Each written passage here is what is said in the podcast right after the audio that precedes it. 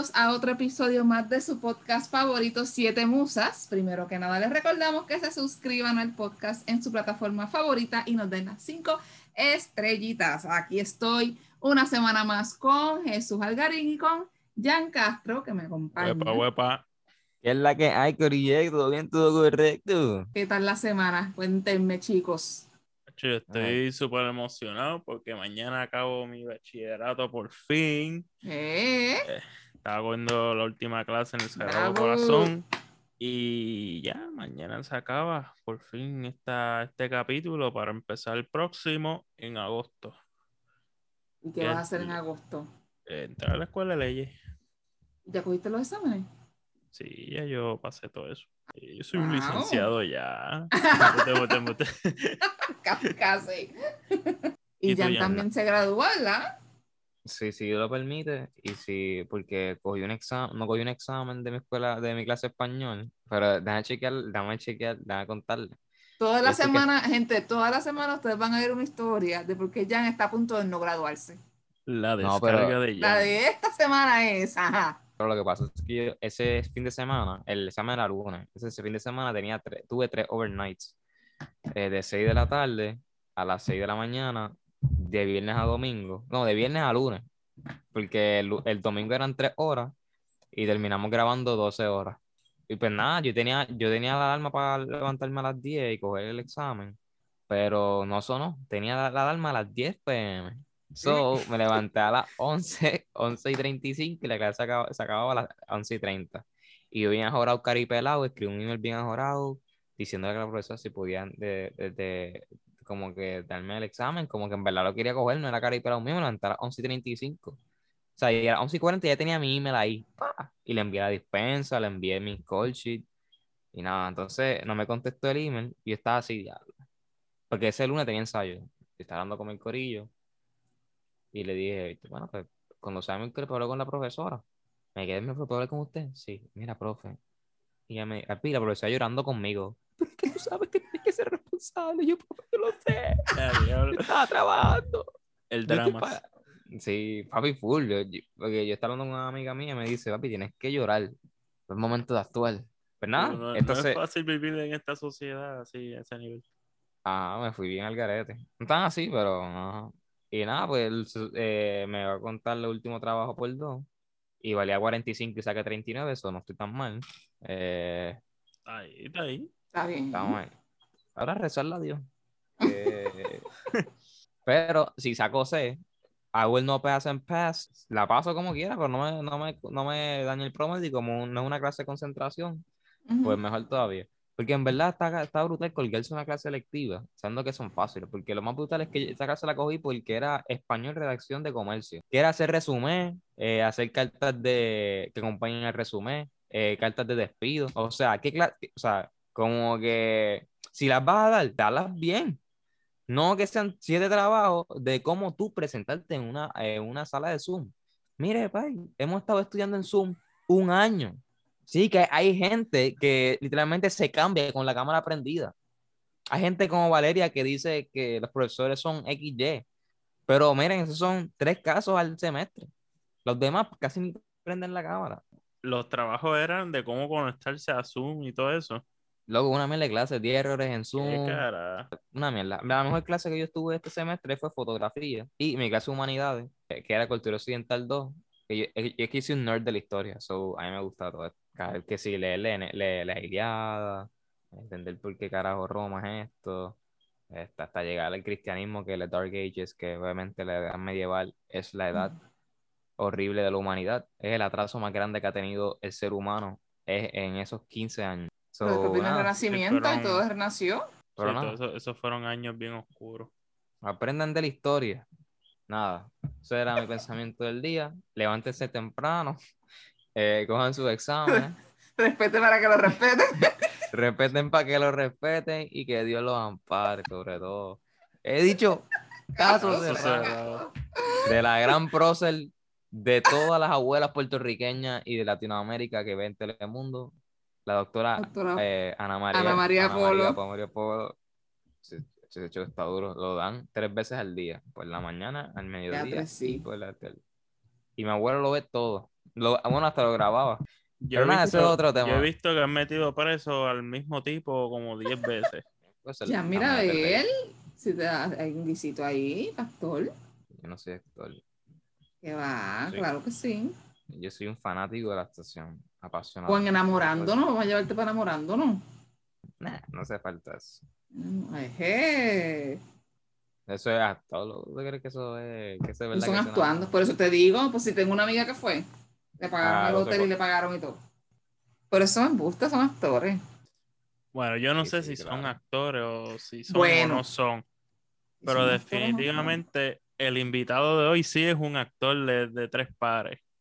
Pues esta semana quisimos entrarle pues al tema del teatro, que realmente hemos tenido un episodio dedicado especialmente al teatro, y el teatro que dentro de las bellas artes entra dentro de literatura, porque una obra escrita, eh, aparte de esto, pues entendemos que una de las bellas artes más complejas porque se presenta en vivo, no como pues otras, eh, y tiene muchos estilos y vertientes diferentes, como la comedia, la tragedia, hay musicales, hay eh, teatro de pantomima, monólogos, entre muchas otras variantes. Y para hablar más a fondo sobre el teatro, en particular del teatro puertorriqueño, hoy nos visita el joven actor Jorge Armando. Saludos Jorge y bienvenido a Siete Musas. Sí. Hola, gracias. Feliz Bienvenido, Navidad. bienvenido.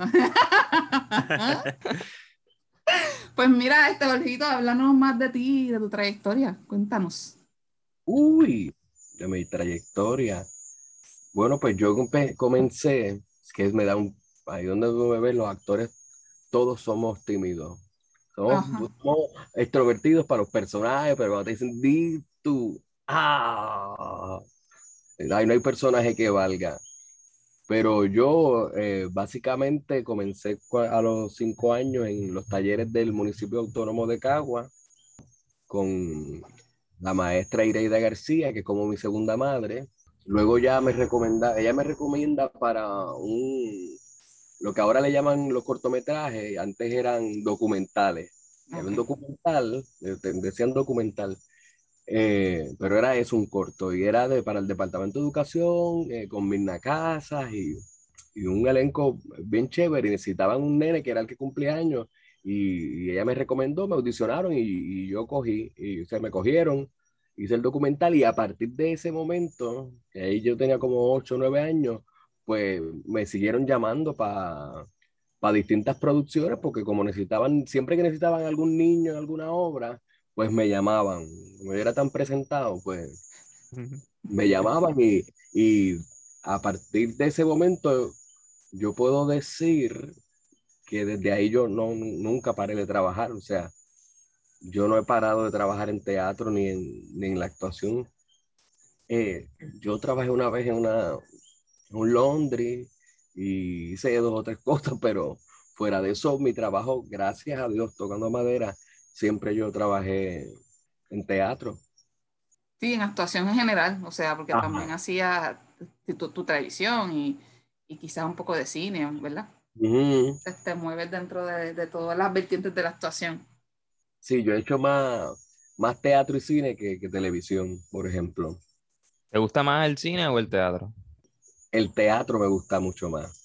Pero el cine me encanta porque el cine está, el cine y el teatro están ahí, ahí, ahí, en cuestión de que, o sea, en el teatro una vez sube el telón, no, ya No hay No marcha vuelta atrás. atrás. no hay marcha Ah, atrás. a ver, Resuelve como puedas. Eso es así. Sálvese quien pueda. Y en el cine, aunque se- sí se puede parar, pero como es un andamiaje tan grande y hay tanto presupuesto y cada minuto cuenta y son, se habla, todo es mucho dinero, tú sabes.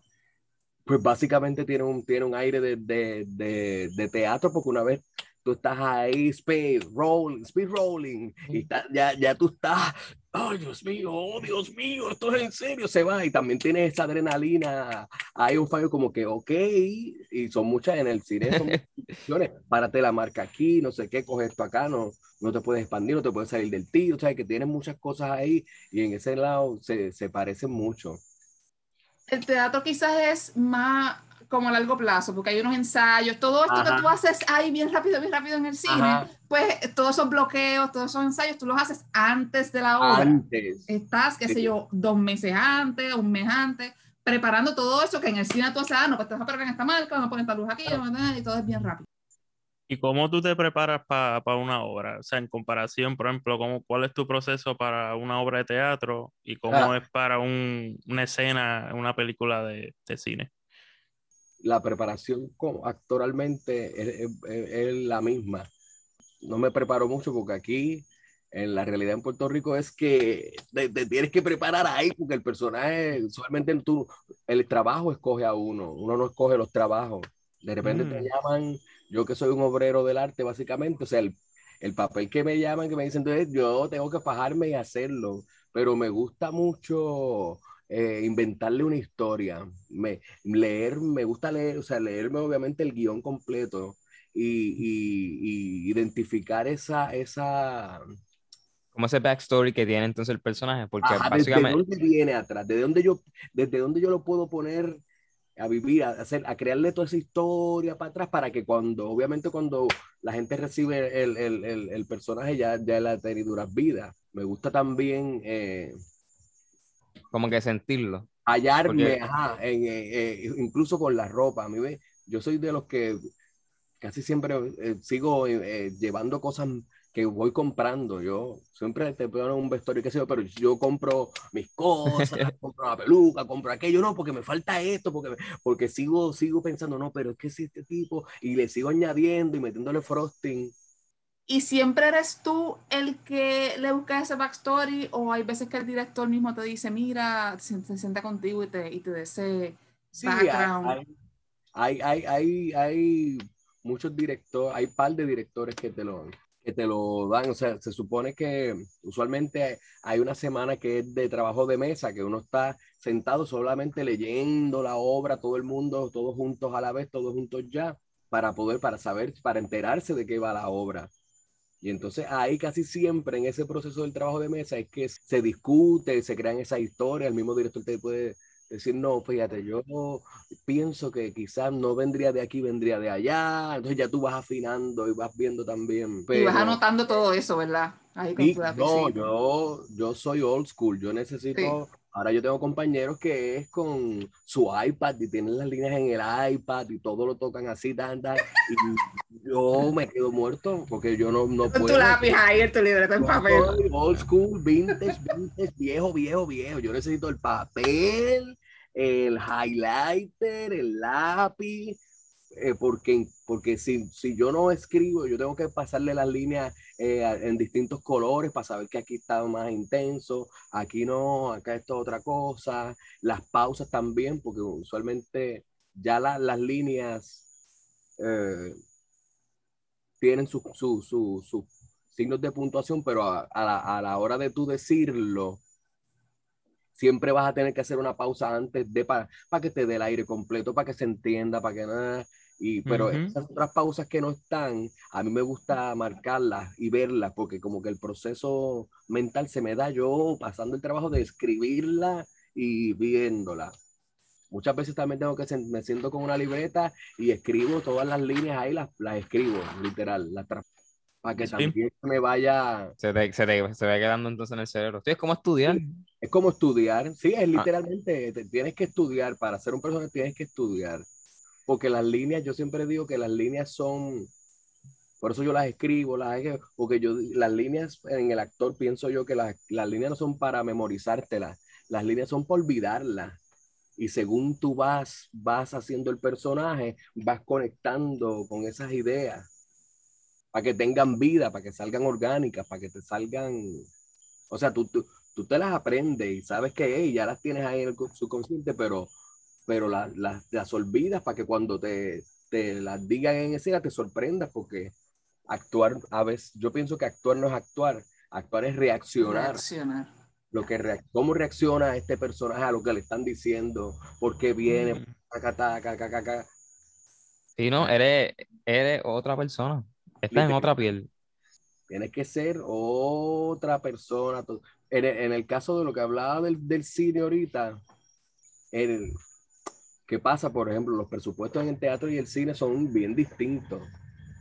Y a veces en el teatro, por la inmediatez de, de- del montaje, pues no hay cosas, como también el teatro es más lejos, la distancia hace que tú no veas, no se vean pequeños grandes detalles, tú sabes, y a veces las Ujú. cosas no son tan, pero cuando tú llegas a veces al cine, todo es tan fidedigno, la mesa, otro, la silla, es tal cual, o sea que tú entras a esos estudios y tú ves aquello, no hay manera de que tú no te sientas otra persona ni en otro lugar, porque el, el, el andamiaje y el stage y el vestuario, todo, ya cuando tú estás ahí, tú dices, es obvio que tú estás dentro de ese espacio, ya te sientes en otro lugar.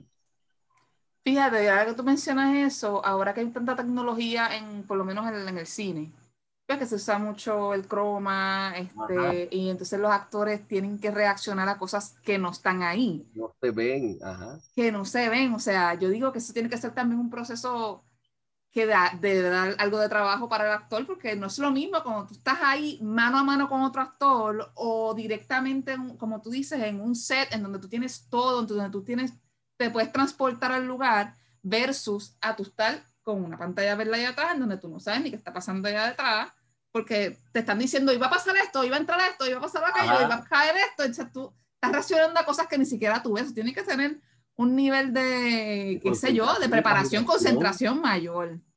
¿no? Y de imaginación, porque tienes que imaginártelo, tú sabes, Claro. para que cuando reacciones sea... Ahora mismo yo salí de un proyecto que no puedo decir cuál es, pero eh, te- te- estábamos haciendo unos, eh, unas cosas en croma y yo me sentí ahí como eh, en la NASA, qué sé yo, como en el aire. Como, eh, La Sí, luna. está asustado, está asustado y tú, eh, diablo, pero que, porque estoy asustado aquí en esta parte. Sí, no, no, no, pa- y cambia la cara, espérate. No, no, pero que te estás, estás como trinco y yo. muchacho, ¿qué ¿qué hago? Porque a veces, digo, eso pasa aquí, que es que nosotros en Puerto Rico trabajamos con una inmediatez brutal. Los proyectos aquí se hacen tan, tan, tan, tan. Aquí a veces se monta una obra en un, en un mes, en un mes completo. En un mes se monta y ya al mes se presenta. Y a veces hay actores en otros países del mundo que están meses, en tres meses ensayando una obra. Y al, y Y al bien- cuarto mes que la hacen. Y mientras están desarrollando la obra, están ensayando para la próxima. Para- Eso es así. Ah, Hace unos Está años ahí. atrás yo vi a Marian Pavón como en 10 promociones de 10 cosas diferentes. Yo decía, Dios mío, ¿cómo esa mujer puede memorizarse 8 libretos, 10 libretos? O sea, ¿cómo, cómo ella tiene esa mente para... eh, Ella es un ejemplo, pero aquí hay un montón de actores que Es están así. Tú la ves aquí, tú lo ves allá, tú lo ves... es Una loquera. Sí, es bien. En Puerto Rico yo digo, pues el actor que quiera vivir del escenario y hay quien lo puede hacer maravilloso, pero usualmente nosotros, yo soy un obrero del arte, yo no, yo tengo que trabajar y tengo que hacer esto, aquello, lo otro, tan, tan, tan, tan, tan. Y hoy, hoy nosotros teníamos un chiste que había el, antes de la pandemia, el 2019 fue un año que yo estuve haciendo muchos, montones de, todo el año yo estuve trabajando, salí de una cosa y la otra. Entonces era, por la mañana era una semilla, eh, por la, eh, a mediodía era un gato, después era un travesti drogón, después era un, un chamaco eh, eh, ninfómano, eh, después, y era todo a la vez ahí, ahí, ahí, ahí, ahí, ahí. Llega un momento dado que ya tú no sabes ni quién tú eres. No, y la cosa de todo eso es que en el caso de- en Puerto Rico, pues en los ensayos no, no, no, no son pagados. O sea que eh, en otros países pues te pagan por ensayar y eso, pero aquí es hasta que llegue la obra. Exactamente. No, Eso y es- por, por- por eso es que siempre es un mes ensayo y un mes presenta porque necesitas cobrar ese mes que perdiste. sí. La realidad. Eh, eh, monetariamente, a veces, eh, nosotros los artistas somos, tú sabes, bohemios, sí, no, y del aplauso y esto y eso. Oye, pero uno es adicto, uno es adicto a eso. No, yo, yo, yo hice el musical de Daniel el Travieso y Daniel eh, nunca había hecho teatro. Bueno, lo mismo tú grabarte y estar solo, que es más fraccionado a, a una obra cor- completa que tú ves de la, de la A a la Z lo que pasa.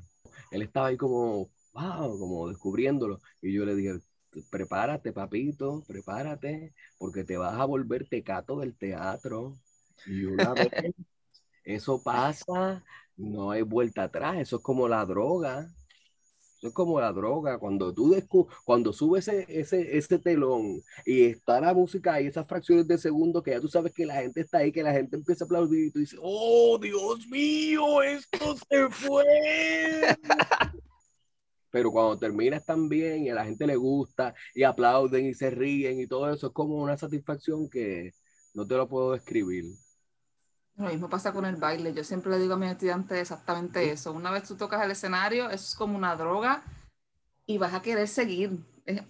yo no sé cómo explicarlo tampoco. Es, un deseo que uno tiene de que de querer seguir, de que quieres hacerlo otra vez y otra vez y otra vez. Sí, lo que la gente recibe también. Sentir de que la gente, ay, qué bonito que aquello, me encantó esto, ay, me sentía sábado. Eso, y tú decís, viaje, con todo esto, con lo que yo hice, yo le hice sentir a esa gente todo eso, qué maravilloso. Hay, hay gente con vidas bien duras y cosas. Sí, que uno toca a la gente, uno no se da cuenta. Ah, uno toca mucho a la gente. Sí, que para uno tal vez está, uno está haciendo un trabajo, pero a lo mejor para otra persona, al verte hacer performance, pues a lo mejor es algo sanador, qué sé yo, algo de distracción. Con algo, no sé qué. Sí, sí. El, el, el que, yo por eso le digo a todo el mundo, y en Puerto Rico hay una cultura de teatro y yo siento que está creciendo cada vez más, y, pero, pero puede haber más. Yo pienso que, que, que debe haber cada vez más y mejor teatro y de distintas maneras y más chiquititos y más grandes y en espacios, olvídate, en donde sea debe haber teatro. Porque es que la experiencia que tú pasas cuando una vez tú ves eso, sea para bien o para mal, porque las cosas, eh, la finalidad del arte es provocar y tú poder salir del teatro y, y, a darte un palito, ir a comer una cerveza y discutir eso, ah, che, viste aquello, es, es, una cosa, es otro tipo de jangueo, como yo le digo a la gente. Es como que es, es, es como encontrar el mundo, pero en pequeñas personas. O encontrar el pequeño mundo en grandes personas, para decirlo así. Exactamente. Porque el, el teatro es eso, retrata la vida.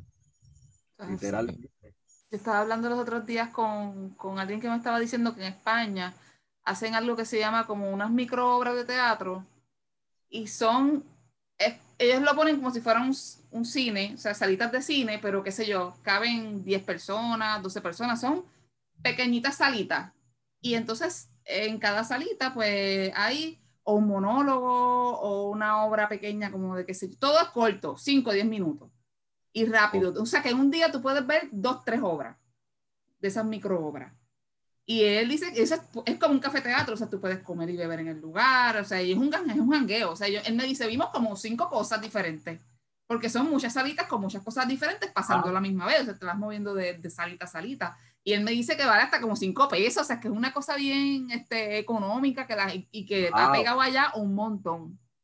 Aquí, aquí hubo, en la azotea, se llamaba Teatro en la Azotea y era en la azotea del apartamento de estos compañeros. Eh, Alejandra Ramos se llama la, la, escritora y directora de ese proyecto. Y era teatro en la y era, tú subías a ese apartamento arriba en la azotea y ahí hacían la obra. Una vez de unos ciegos, que, que, hay una anécdota que ellos hicieron una obra de unos ciegos y el ciego se, el personaje se quería suicidar y así así como no sé qué, como que se asomaba al borde y los vecinos se alarmaron y llamaron a la policía y a los bomberos en plena función. Y llegaron la policía y el revolú de los bomberos, que qué era lo que pasaba, y la obra corriendo y la muchacha tuvo que salir y decirle a la policía, y bueno, fue es una anécdota, no la recuerdo bien, o sea, el detalle, porque es buenísima, pero básicamente era eso. Hablando de los microteatros, eh, por lo menos en Río Piedra, la B, que no sé si ustedes han ido, ah, sí es un espacio súper pequeñito y eso se presta para eso mismo, para hacer eh, microfunciones. Un profesor mío, Rafael Pagán, hace muchas obras ahí. Ajá. Y, en verdad como que nada, me, me dije, ah, eso se parece mucho a la vez, que como lo que hacen con la vez, que ah, nice, a, tirar, a traerlo a la mesa. ¿Y qué tipo de teatro te gusta hacer más? Me gustan todos, pero sí, la, la, la comedia tiene su moña. La comedia no es fácil. E, es bien, la gente piensa que puede ser, pero es bien jodona. Raúl, Luis Raúl decía que la comedia es bien seria. Y es bien seria. Sí, mientras más seria lo hace, eso es más cuando la gente más se caga de la risa. Por eso es la, la, seriedad. Disfruto mucho, fíjate, los infantiles también. Los infantiles me gusta porque los nenes, eso es otro reto bien grande porque si a los nenes no les gusta, sabes que te chaval, te puedes matar, pero si no les gusta, no te van a hacer caso, van a estar hablando y tú vas a estar ahí. Solo. Solo. Saltando solo. Olvídate.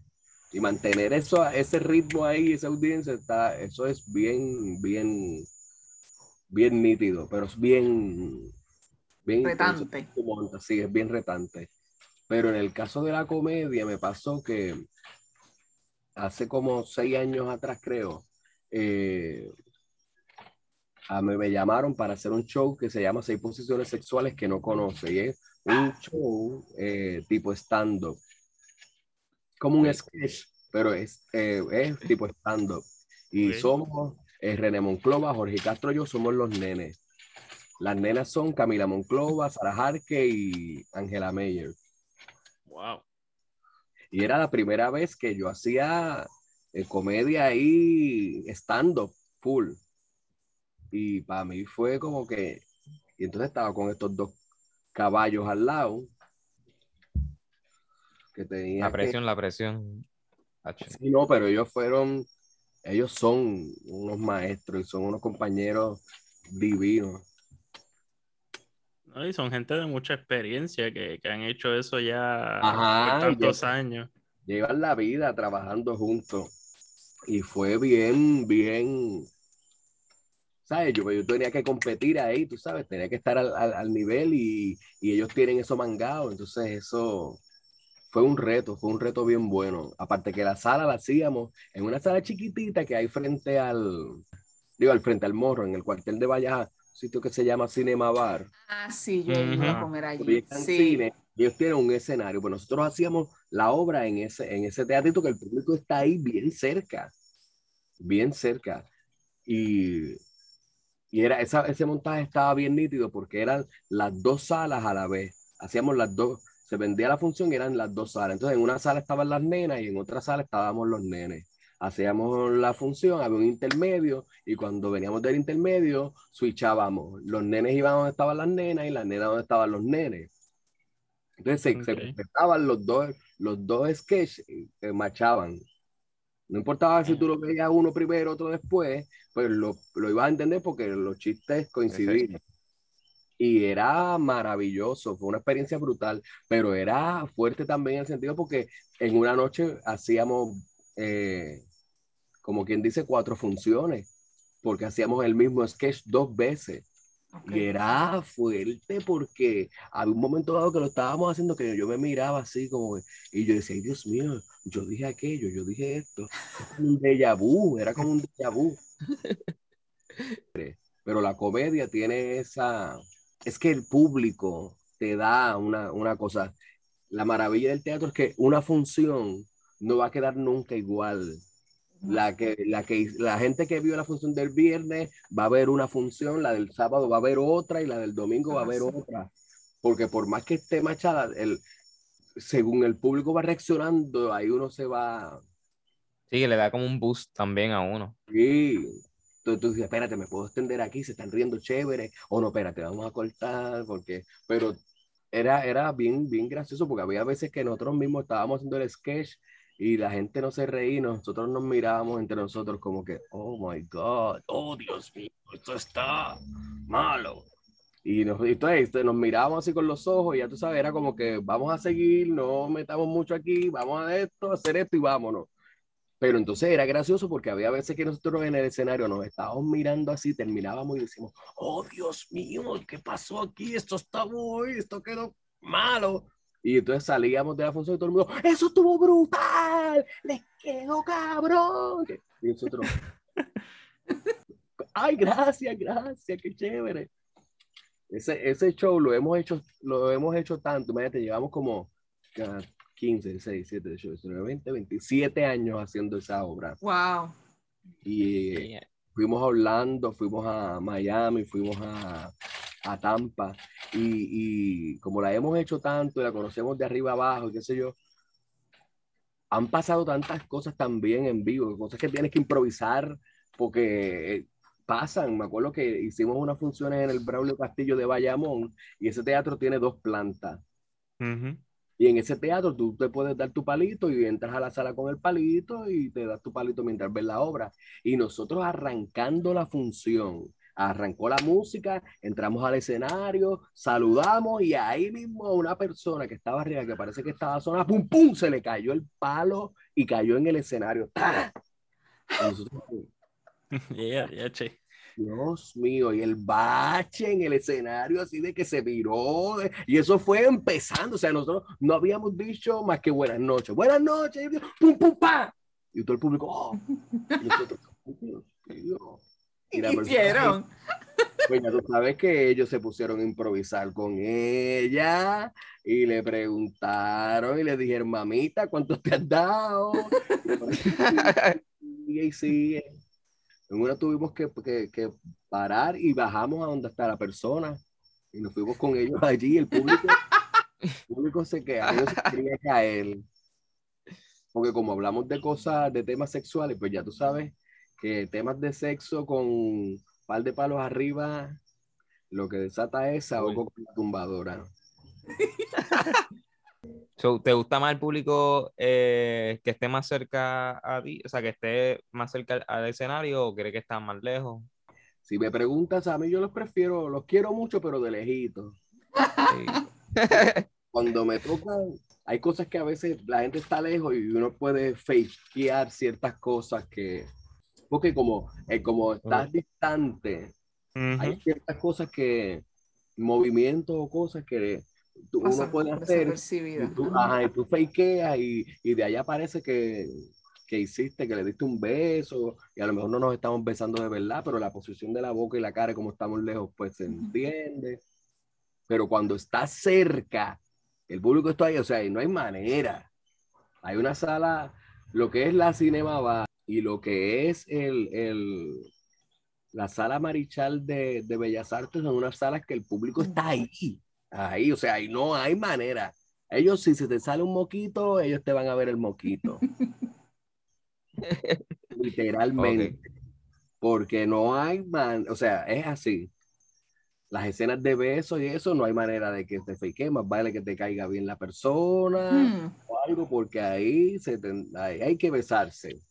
Punto. Y, eso es como la televisión también, que, tiene las cámaras ahí que te hacen un zoom, que si se, te, salió un moco, qué sé yo, te babiaste, todo el mundo lo vio. Se vio y en, en asteroide. sí, no en televisión, pero en televisión hay como tres cámaras y tú no sabes bien, o sea, digo, se sabe porque la cámara prende, pero, pero a veces tú estás actuando y no, no, puedes estar pendiente a qué cámara es la que es.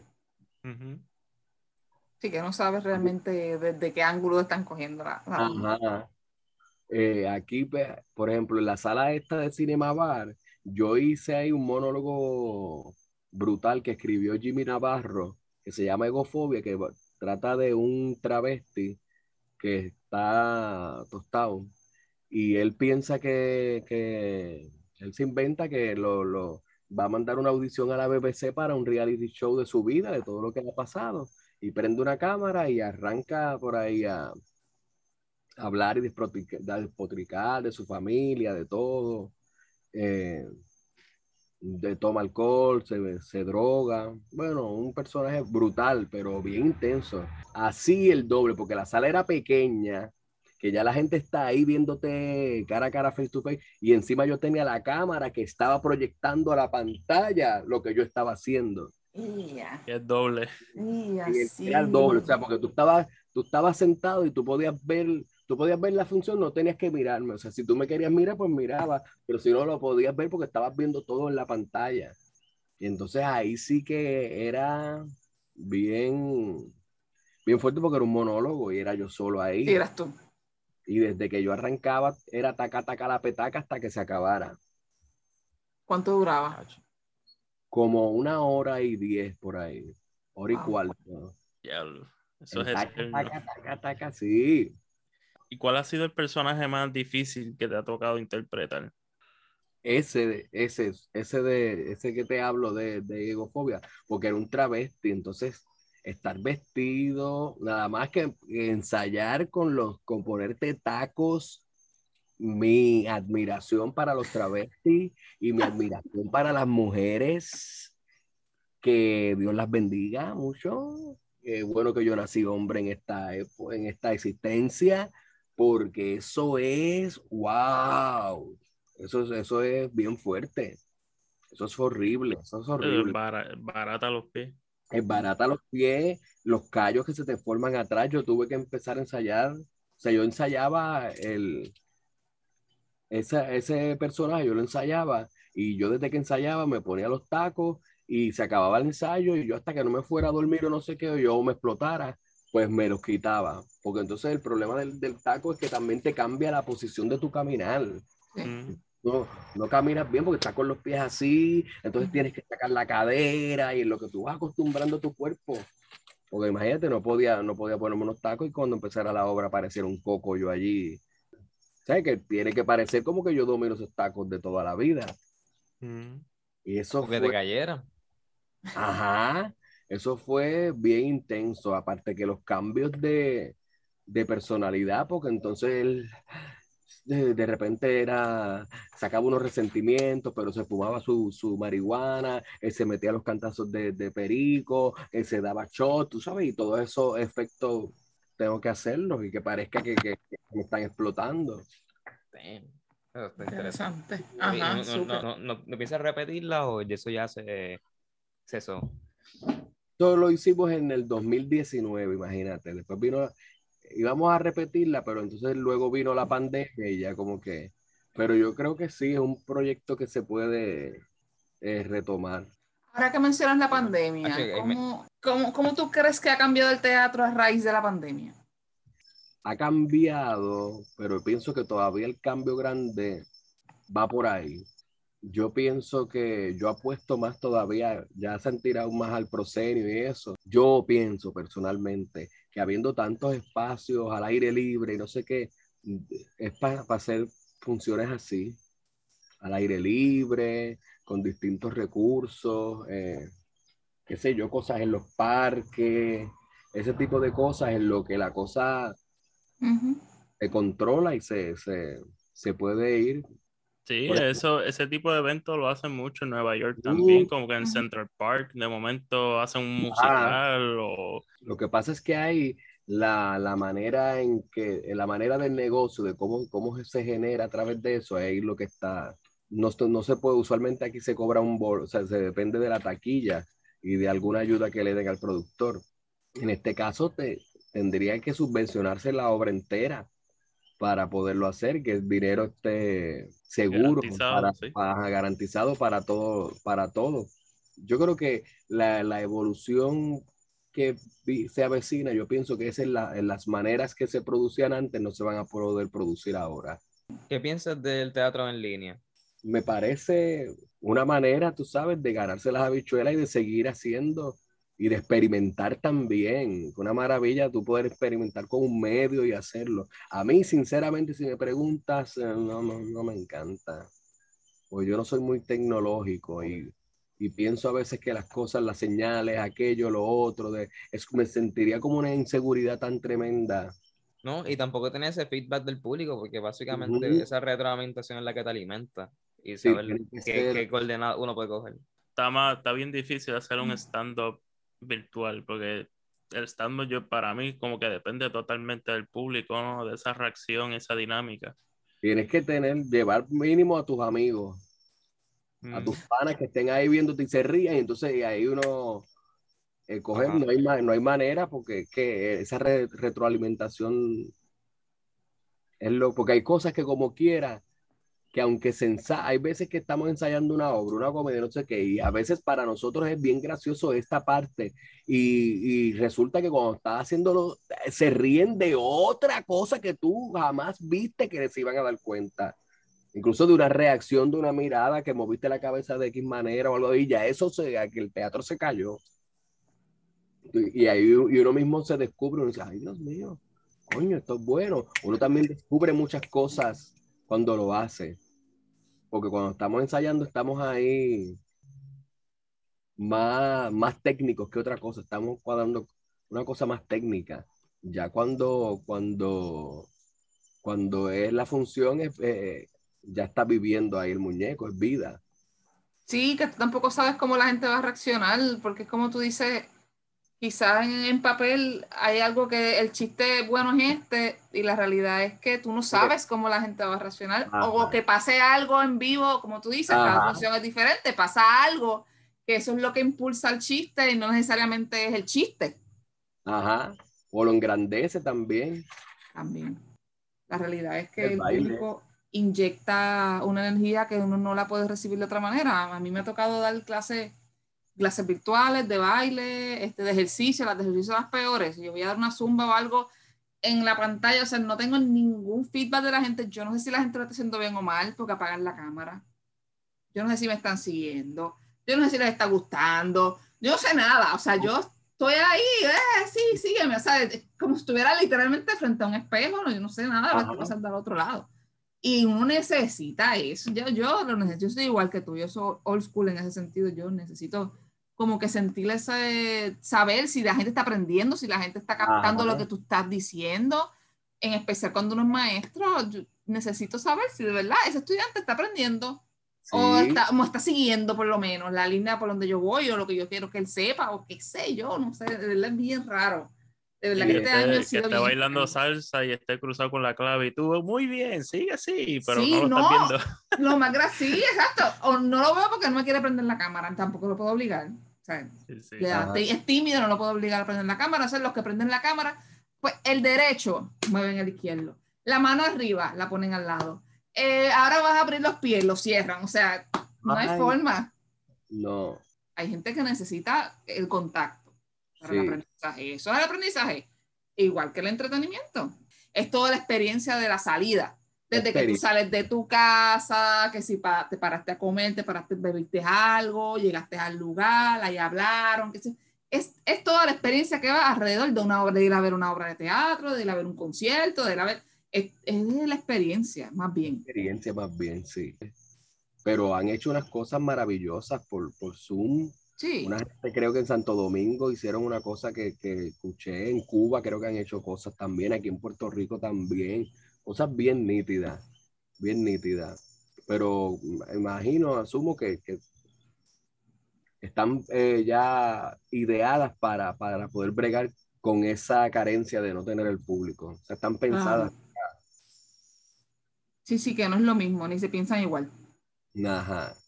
Sí, tienen que ser proyectos conceptualizados para eso. Ahora, ahora fíjate, mira, ahora, ahora mismo en el Festival de Teatro eh, puertorriqueño internacional del Instituto de Cultura, eh, un corillo de, amigos y teatreros que está Wanda Sailly, Inés Torres, Cristina Soler y un muchacho nuevo que se llama Luis Ponce.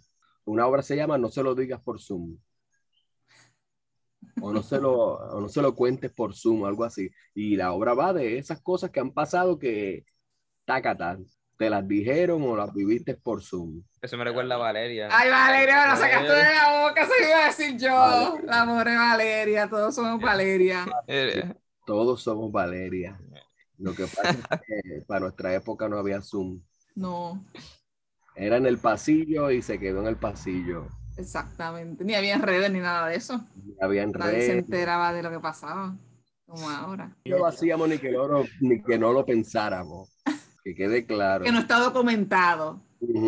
Es chistoso eso porque yo otro día tuve una conversación con alguien que antes tú tenías una discusión y como no existía Google, pues tú decías, ah, tal cosa es esto. Y la persona pues te tenía que creer por fe o, o, seguían discutiendo, pero no había forma de, descubrir la, el asunto. Pero ahora tú dices, tal cosa es esto y la gente saca el Google y te lo... y lo buscamos, ajá. Es cierto. es que también depende de la seguridad. O sea, tú te vas a con seguridad, no hay a ver nadie. Te lo creen. Nadie. Te lo creen porque te lo creen. Es el arte de la actuación. ¿Cómo yo te hago ver, te hago creer que yo soy tal persona, tal? Oye, nunca, nunca, nunca están como que odiado por un personaje. Eh, más, eso suele más suceder más en los infantiles. Yo hice uno con Remy, de que yo era el malo.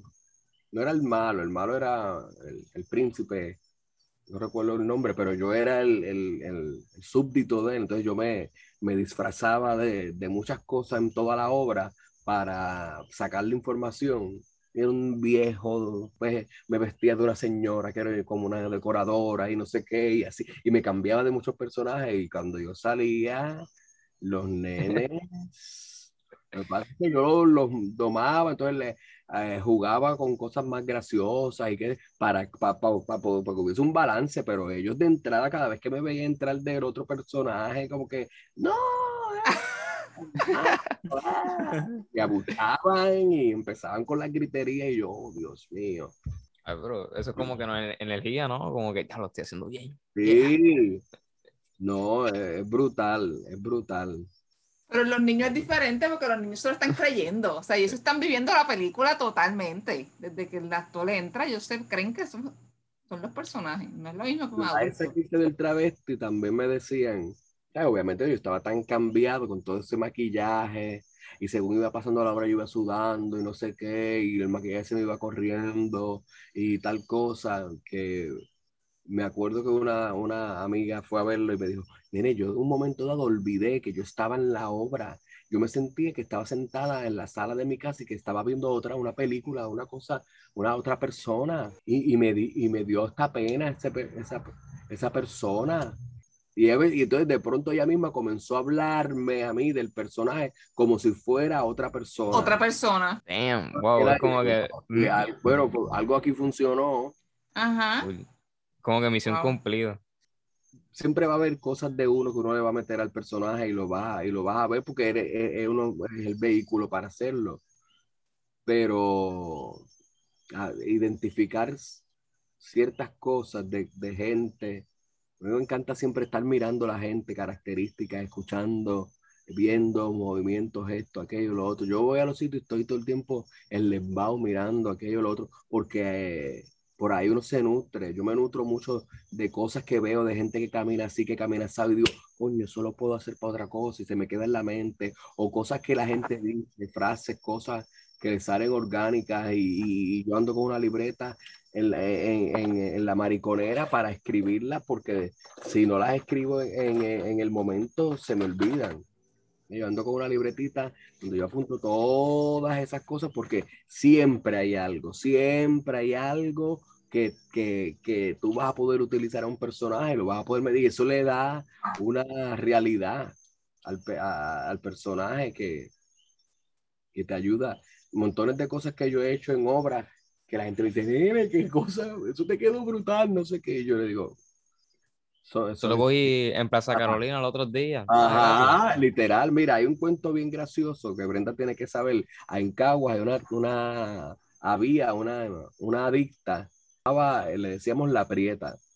Y era una tecatita de años que, que pululaba por el pueblo por ahí, ya era amiga de nosotros. Como yo la conozco, es una vez que estamos allí por frente al Bellas Artes de Cabo en esos negocios, y un día ella llega y dice, eh, buenas noches, eh, yo soy la presidenta de la Asociación de Tecatos de la Barriada Morales. Como pueden ver, yo algunos de mis compañeros estamos por aquí recogiendo una, una Estamos recogiendo para una cura cuyo valor es de 15 dólares. Yo a usted no le pido los 15, le pido 20 y le prometo que guardo 5 para mañana. Si algún a mí o alguno de mis compañeros en un semáforo de Puerto Rico así, no es que estamos arrebatados, que tenemos un bajón de azúcar. Yo le Dios desde el cielo se lo va a recompensar. Y yo me quedé yo. Yo le tú no sabes lo que tú acabas de hacer aquí. Tú, tú, hiciste casi un stand tú hiciste un fucking monólogo. Pasa el tiempo y me llaman a mí para, para una obra que se llamaba Pintado en la pared y la dirigía Johanna Ferran. Entonces, en, dentro de la obra hacíamos, era de teatro dentro del teatro, hacíamos otros personajes. Y había una parte que hablábamos de droga, entonces pues yo tenía que transformarme ahí en un tecato. Y Johanna me dice, mira, eh, como esta obra se montó hace tanto tiempo, eso se escribió como con palabras modernas y eso, pero yo eso está, eso está, eso está ya eso no está, ahí puedes improvisar y decir lo que sea, porque lo que importa es que seas un tecato.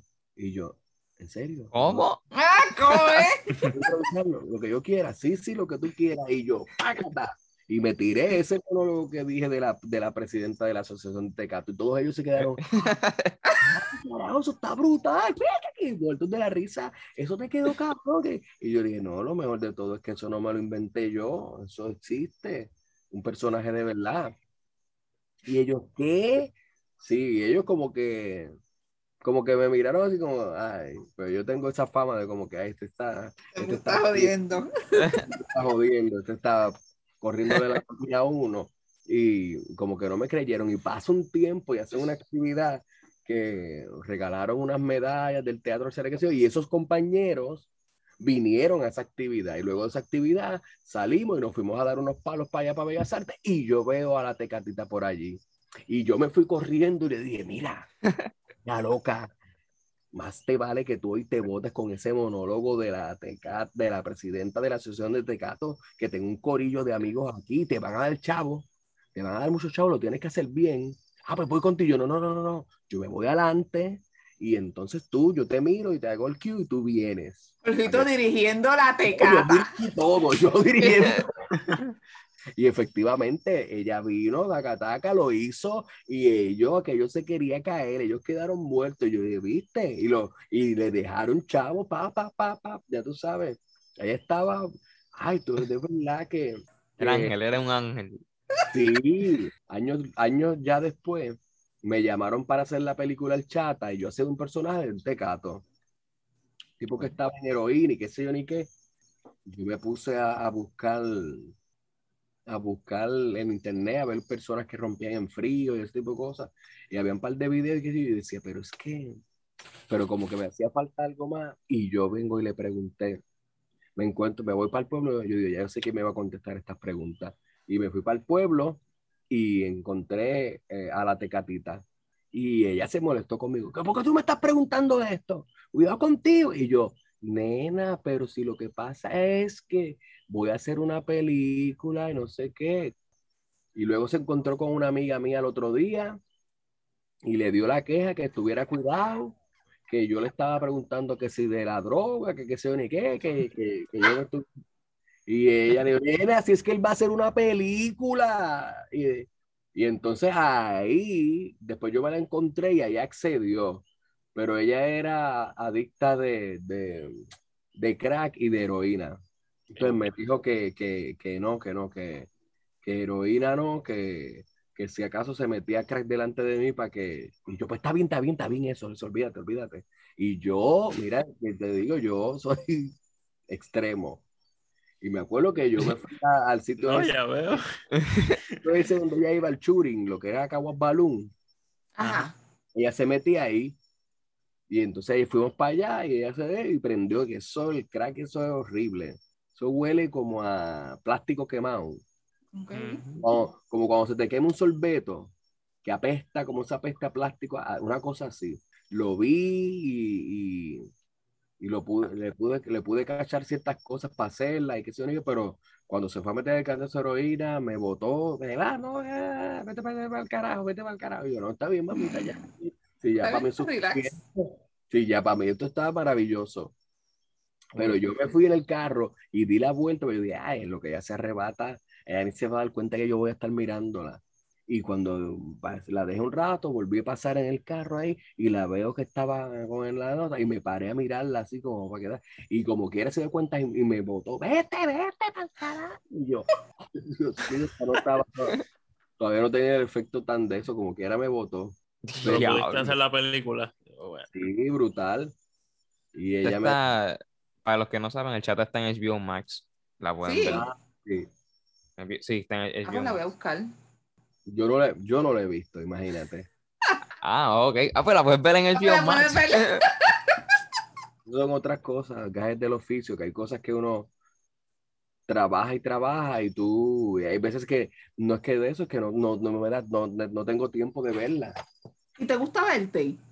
No, ¿En serio? ¿Por qué? Sa- Ay, ¿Sacas con manía? me encuentro todo. Uh, cada vez que voy, digo, "Ah". ¿No te gusta? ¿No te gusta como lo, sabes? Le encuentras 20 cosas que no te gustaron. 20 cosas, 20 cosas. Digo, me gusta verme porque también me gusta corregirme. Sí, igual que yo. Coño, mira, esta la próxima vez, no, no, que va. Porque en, en, el, en, el, caso del cine y todo eso, eh, el, varían los estilos en, en, la intensidad, tú sabes. Hay que, Casi es nada. Porque a veces la cámara tú no sabes y te está recogiendo un montón de cosas que a veces tú no tienes ni que hablar, o sea, ni, ni proyectar la voz, ni moverte mucho. En teatro tienes que hablar duro, los movimientos tienes que exagerarlos quizás un poco más para que te veas atrás, y al revés, tienes que hacerlo todo más pequeño. Todo, hasta una mirada bien leve, ya, ya eso es... En teatro tú tienes que girar la cabeza para poder... Ahí tú estás ahí y ya tú miraste para el lado, para moviste ya. Ya la gente sabe que tú miraste para allá. Yo pienso que debe haber una manera de que el actor también, según uno lo va haciendo, tú te vayas pudiendo, te, te, puedan poner en, la pantalla y tú te veas, para que veas y puedas corregir. Oye, ¿y no, no te debe ver en playback? Como que el playback lo que está haciendo es como... Que... Eh, sí, te, pero las producciones a veces no te dejan verlo. Ok. a menos que tú lo pidas. De antemano, como si fuera tu rey o algo así. O que algo que no esté saliendo y no salga, no salga, no salga, y tú le digas, mira, es que tengo que verlo porque pasa mucho que te explican cosas, pero si tú no las ves, no sabes lo que es. Sí, que no necesariamente las instrucciones son claras o quizás el director no sabe cómo transmitir la instrucción, que tú de verdad digas, ah, esto es lo que él quiere que yo haga. Sí, en Puerto Rico pasa mucho, mucho porque la mayoría de los directores y esa gente, ninguno pasa por el sedazo de la actuación. Eso te iba a decir yo, que es bien diferente cuando un director es actor, que luego es director, porque sabe cómo es el proceso del actor a que un director que es simple director que siempre fue director. No es lo mismo. Yo pienso que deben, que, que esos, esas posiciones deben pasar por, por una clase de actuación. Claro. Porque eso los va a ayudar. Y si estuviera en tu poder, Jorgito, de mejorar la escena teatral de Puerto Rico, ¿qué tú harías diferente? ¿Qué yo haría diferente? Haría más. Haría más otros tipos más de teatro, más ¿Cómo cuáles? Cosas de época, los estilos, cosas. Clásicos o originales. Aquí los clásicos eh, eh, tradicionales como que no se ven tan, quizás es que no se venden tan bien, no sé, ¿verdad? Sí, no. Quizás estas piezas de época o estas piezas más antiguas. A mí me gustaría ver algo así, ¿sabes? No sé, es mi gusto. Yo pienso que también más, más, más, más ayuda y más cooperación del gobierno, tú sabes, con, con las instituciones y, y con la cultura en general, porque la cultura es lo que enriquece la, la vida de la gente, tú sabes.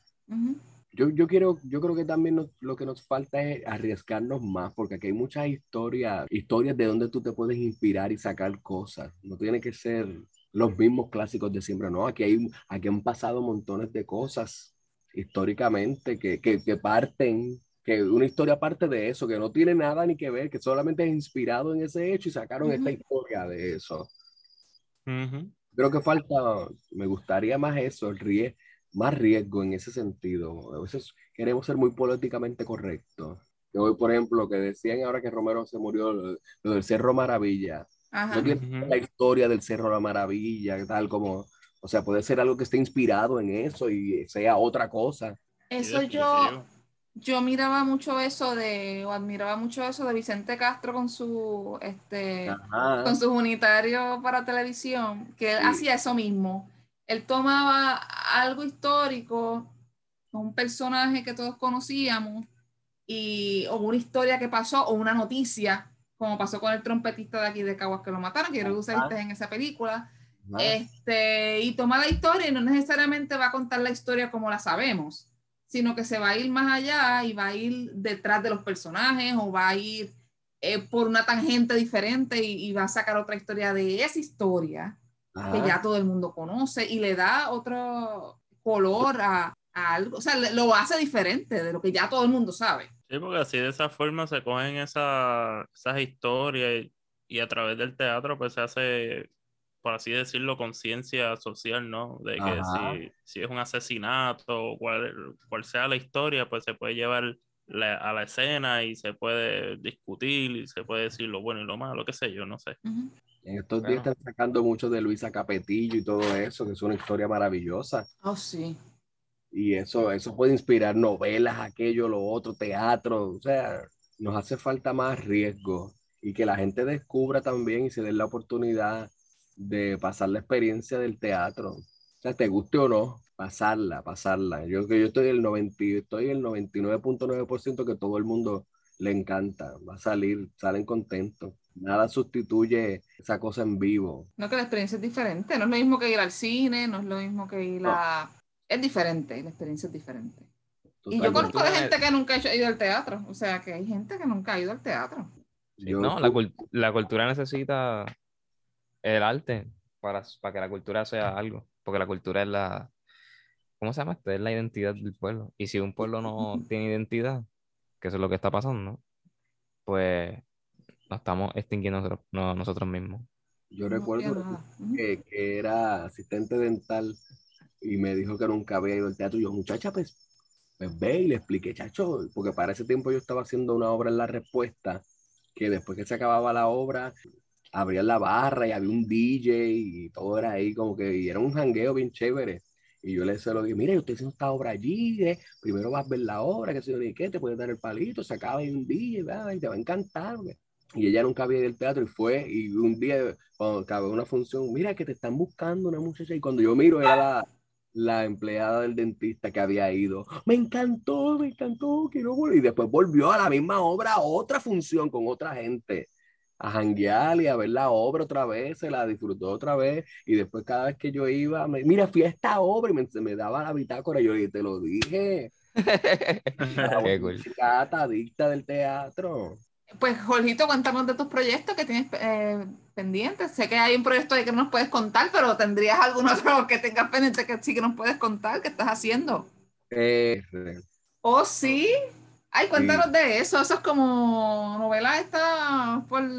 ajá, novela. Adiós, te- Ajá. Radionovela. ra- radionovela. Ya ahora no se están haciendo novelas porque como el COVID no puede estar tanta gente en el estudio, eh, ellos tienen distintos, una programación completa, bien variada y bien interesante. Eh, hay uno que se llama que es de cuentos de suspenso, que son de historias, de misterios del mundo entero que han pasado y los traen aquí y lo, cómo hacen los personajes, sea, la historia, y está buenísimo. Tienen otro de leyendas de Puerto Rico, que son leyendas de aquí. Ok. Estas Brutal. bien, bien buena. Las escribe Alina Marrero, están bien chéveres, porque los personajes hablan en primera persona y no es como una, no es una cosa alejada, ni no es bien contemporáneo. No, yo soy el personaje tal de la Daca, ya yo he descubierto cosas de Puerto Rico, unas leyendas brutales. Tienen otros que ese es más infantil, es más para niños, que se llaman Cuentos de Camino a la Escuela, que también están, son cuentos entre aquí, internacionales, que tienen sus moralejas y son como para niños. Tienen, y tienen otra, otra programación, pero yo básicamente estoy en los de suspenso, en las leyendas y en esos del, de Camino a la Escuela. Y haciendo locuciones. Ahora estaba, ahora hay un anuncio de Pedialite, Pedialite Sport, que se que, que, que, que sale, que yo soy la voz. Oh, sí. Sí, yo mismo, yo me oí, yo no me reconocía. Cuando se acabó, yo dije, adiós, mire, será yo.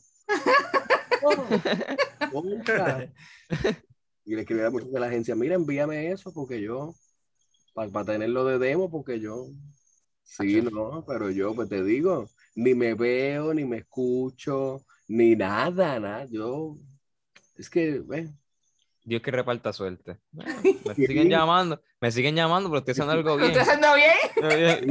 Yo sigo por ahí, yo, ah, sí, tal cosa, ah, sí, tal cosa, no sé qué, lo otro. ah. El actor en Puerto Rico es un obrero del arte, ¿entiendes? Hay que hacerlo todo. Y hoy eres el- la semilla de la obra de Remy, mañana te llaman el que vas a ser el, el, el maestro de ceremonia de la convención de no sé qué caramba, después te eres el, el, el mosquito de no sé qué campaña, después hacer la otra locución, vas al canal, te catas, y de así tienes que estar todo el día haciendo montones de cosas para poder, Sobrevivir. para sobrevivir. para trabajar, o sea, no, no puedes hacer una cosa. Tienes que hacer muchas cosas a la vez. No puedes ser eh, un actor nada más. Como hablaba yo con, con, con los nenes, tú sabes, yo he tenido la bendición de que yo sí he podido trabajar de lo que me apasiona. Pero, pero he pasado mucho trabajo también, porque no ha sido de la noche a la mañana. Ha sido. Ni, ni siempre, sí, y no siempre tienes trabajo, porque hay momentos en que baja, baja la intensidad. el flujo. No, Hay temporadas flojas, hay exactamente. temporadas flojas, son estilos de vida. Ahora yo ya a los 34 años sí puedo decir, ah, yo Ok. tengo algo. Yo hablaba con los muchachos, esto es una carrera que es de resistencia, no es velocidad, pero es, man- es- no, no es llegar, es mantenerte, mantenerte ahí. Y a veces para tú poder hacer eso, o sea, tienes que tener la conciencia de que esto es a largo plazo y que tienes que sacrificar, que sacrificado como todo, para todo en la vida, tienes que sacrificar algo para, para Para que llegar te- al sueño. Para Sí. llegar. a veces queremos dividirnos en tantas cosas y ser tantas cosas que después las echas en una licuadora y no haces una. No, o Eso se sí. enfocan en, ah, yo quiero hacer musicales y eso es lo que voy a hacer y voy a hacer eso nada más. Entonces todo lo que llega, pues, lo echan para el lado, pues no estás avanzando. Para lo Sí, que llega ese, tan- ese trabajo tan esperado, pues a lo mejor pasan meses, años. Y hacer, y hacer de todo porque, el, el, eh, por ejemplo, el, actor debe, el actor debe pasar por todo porque es que todo es un aprendizaje, todo es la vida. eh. Y nosotros a lo que hacemos es eso, re- retratar la vida. Eso mientras más vivencias tú tengas, más, más tienes ahí en tu maleta para decir, ah, espérate, aquel día, pues mira, voy a usar esto, que eso es otra cosa también maravillosa. Y sobre todo en este último tiempo he tenido la oportunidad de canalizar cosas mías personales a través de personajes. El proceso.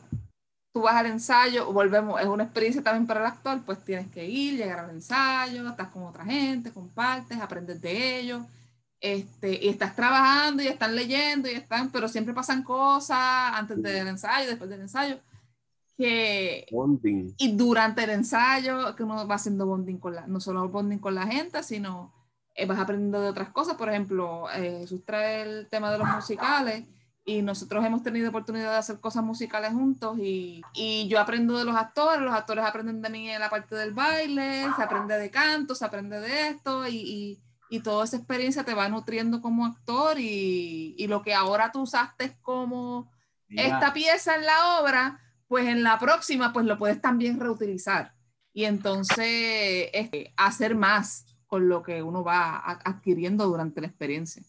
A mí me pasa eso mucho. Aparte de que ir a un ensayo, y eso para mí es terapia. Yo, hoy, hoy yo estaba en un ensayo de baile y, y para mí eso es un rato. Yo estoy una hora, dos horas ahí yo me olvido de que si tengo que venir a hacer esto, si tengo que venir a lo otro, que si tengo que estudiar, que si tengo que hacer... Para Literal. mí es, Imagínate con otra persona por dos horas. Exactamente. Más terapéutico todavía, ¿verdad? Entre, entre comillas, porque hay Sí. cosas que son estresantes también dentro de los personajes, pero es parte Sí. Pues, Olgito, gracias por haber compartido este ratito con nosotros. Gracias a ustedes por la Este- invitación. ¿Verdad? Tú eres siempre una persona bien agradable de hablarle. Él y yo, a cada rato que nos encontramos, ¿verdad? Nos ponemos a hablar Eh, de, De la vida. Estamos de la vida. De la vida. De la vida, el amor en la aventura. Antes de irnos, Olgito, dinos tus redes donde te pueden seguir la gente. Eh, en Facebook estoy Jorge Armando y en Instagram estoy como Armando Trambos. Chicos, díganme sus redes también. Dime, Jan, ¿cómo te puedo conseguir? Pues a mí en todas mis redes pueden conseguirme como el brócoli con dos i a lo último. Y en- estoy en Instagram y en Twitter. So, ¿Y Jesús? A mí me pueden encontrar en Facebook y en Instagram como Jesús Algarín Music y en todas las plataformas digitales para mi música y mis proyectos musicales como Jesús Algarín. Y pueden seguir al podcast eh, como Siete Musas en Facebook y Siete Musas Podcast en Instagram y Twitter. Así que hasta aquí ha llegado el episodio de la semana de hoy. Estuvimos hablando del teatro. Eh, nos escuchamos la próxima semana con otro episodio también bien interesante de Siete Musas. Así que nos vemos la próxima semana. bye bye. Chao. Bye. Chao.